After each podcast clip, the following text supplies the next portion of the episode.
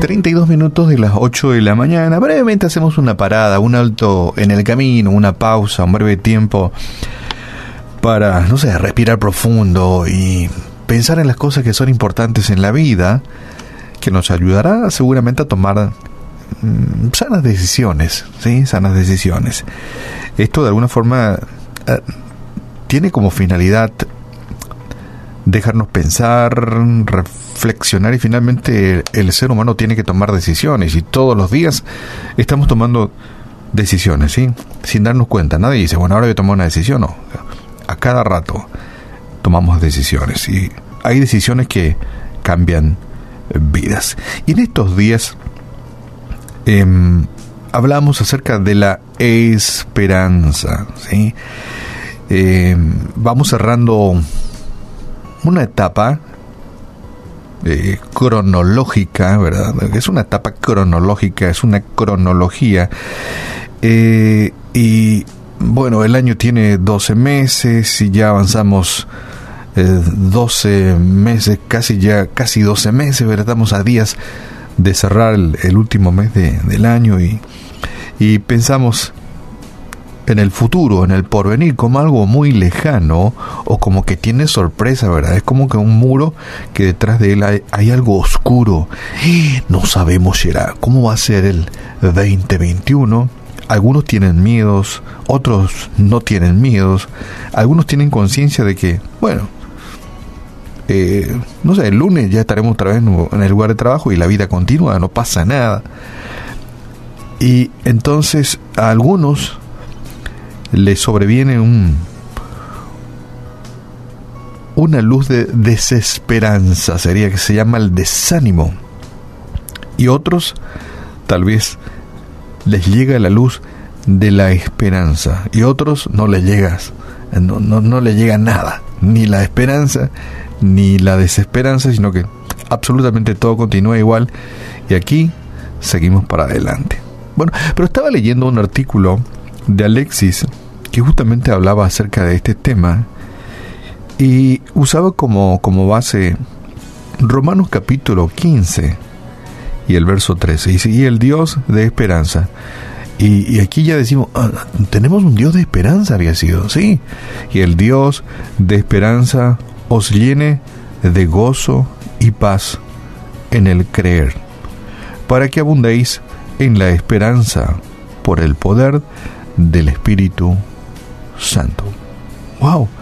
Tenemos un Dios que nos provee de este elemento tan importante que es como un motor que nos ayuda a avanzar, que es la esperanza. Y la esperanza es aquello que aunque todo lo veas oscuro, tenebroso, ves más allá la luz de la salida del túnel oscuro de problemas, dificultades, no importa el color o el tamaño de ellos, pero es una luz de solución. Se escucha comúnmente la frase la esperanza es lo último que se pierde, ¿verdad? Es una frase muy conocida. La esperanza ningo es lo último que se pierde, dicen por ahí los amigos.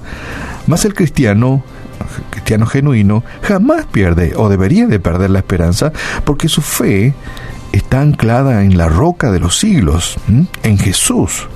No está en lo que decida la pluma del presidente o, la lapicera, ni eh, no, depende de lo que digan eh, ciertas personas.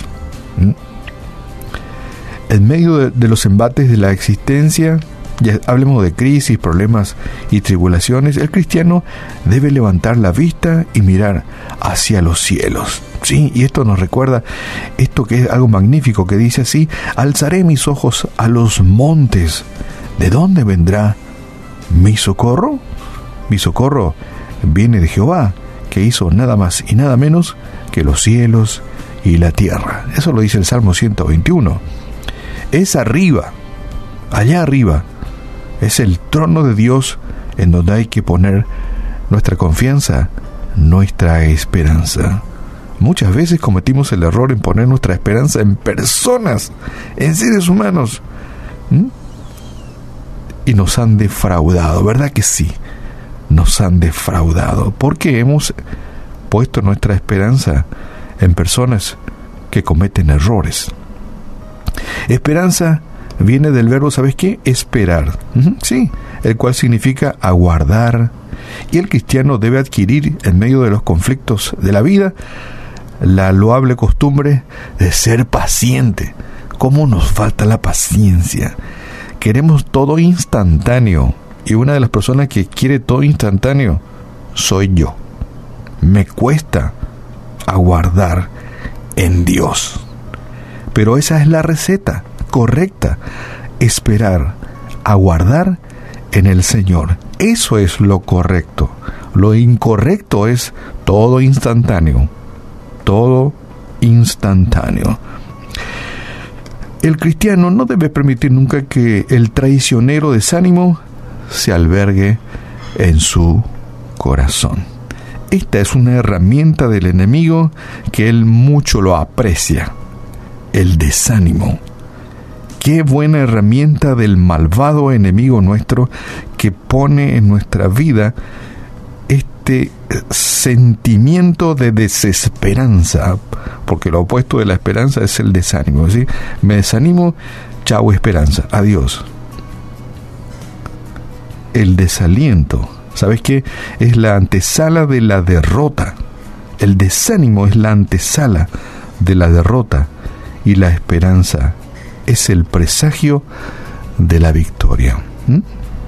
Qué interesante meter esto en el coco, en la cabeza, en el corazón, que el desaliento es la antesala de la derrota. No dejes que la herramienta del enemigo haga nido en tu vida. Al contrario, la esperanza es la carta de presentación de la victoria. ¿Mm? Interesante. Bien, y remato con esto, según el artículo de Alexis, este, aunque seamos azotados por violentas tempestades en la vida, es preciso eso, esperar, aguardar, esperar en Cristo y descansar en su poder. ¡Wow! Creo que hemos aprendido algo. Esperanza viene de esperar, de aguardar, de poner en práctica lo que se llama la paciencia. Y es la carta de presentación del Señor, el presagio de la victoria. Y ahorita que estamos a punto de arrancar un, nuevo espacio cronológico en el tiempo de la vida, arrancaremos el 1 de enero y los días vendrán, las semanas pasarán y los meses también pero el Señor permanece siempre victorioso a nuestro lado, aguardando por tu paciencia y por tu fe. ¿Sabes que el desaliento, te repito, es la antesala de la derrota? No te desaliente. Es fácil desalentarse, pero no lo hagas, porque es la carta de presentación de la derrota. Mas la esperanza es la carta de presentación de la victoria. Y nosotros no ponemos nuestra esperanza en las manos de seres humanos, no, ponemos nuestra esperanza en el Señor. Padre, en esta mañana te damos muchísimas gracias porque aunque vengan dardos, flechas, misiles de, de desesperanzas, de desánimos que nos atacan, hoy queremos levantarnos contra ella y decir no, desánimo nada, esperanza. Nuestra esperanza está en el Señor. Y aunque eh, recibimos golpes duros en la vida en este 2020, y aunque hemos tropezado y hemos caído, nos levantaremos en el nombre del Señor. Y oramos por nuestros amigos. Tenemos muchos amigos oyentes quienes están así, de capas caídas, de armas guardadas, envueltas en una red de desánimo, porque lo ven todo oscuro. Hoy queremos orar por ellos, Padre, para que pueda iluminar sus mentes tu luz admirable y que puedan levantar vuelo como las águilas y puedan renovar sus fuerzas en ti y tener mucha esperanza de que aunque muchas puertas se hayan cerrado en este año, puedan levantarse en ti, confiando en ti, Señor. En esta mañana te decimos muchas gracias. Gracias por lo que ha acontecido y por lo que vendrá. Porque en ti depositamos nuestra esperanza.